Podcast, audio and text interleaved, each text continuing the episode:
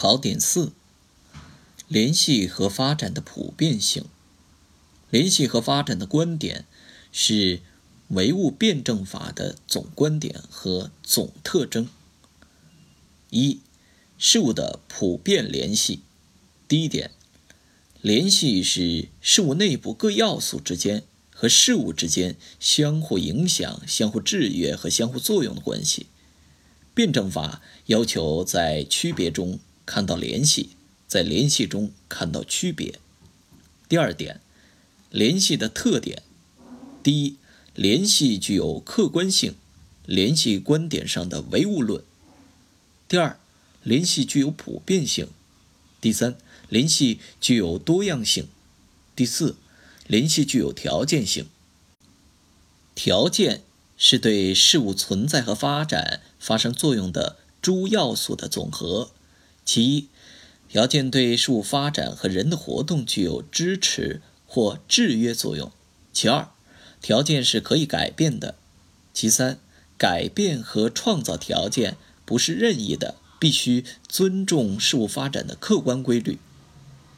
第三点，方法论意义，要求人们要善于分析事物的具体联系，确立整体性、开放性的观念，从动态中考察事物的普遍联系。二。事物的变化发展，第一点，发展的实质，发展是前进上升的运动，实质是新事物的产生和旧事物的灭亡。新事物是指合乎历史前进方向、具有远大前途的东西，旧事物是指丧失历史必然性、日趋灭亡的东西。第二点。新事物是不可战胜的。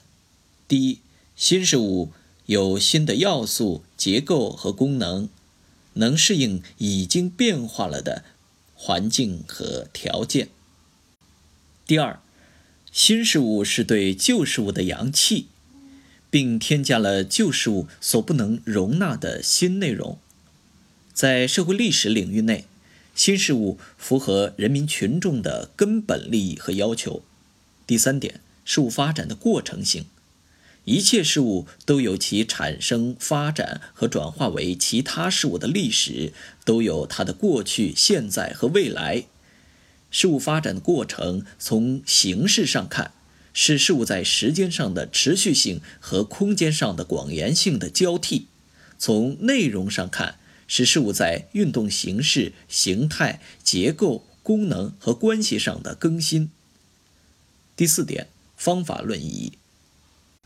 坚持事物发展是过程的思想，就要用历史的眼光看问题，就要坚持创新。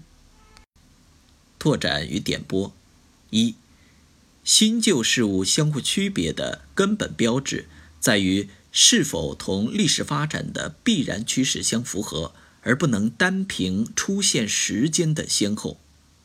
二、事物的联系可以分为自在事物的联系与人为事物的联系。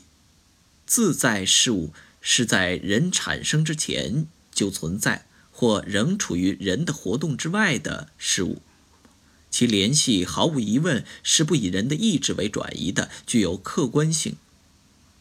人为事物的联系是在人类实践活动中形成的，具有人化的特点。但这种联系得以建立的根据及其形成后的实在联系，也是不以人的意志为转移的，同样具有客观性。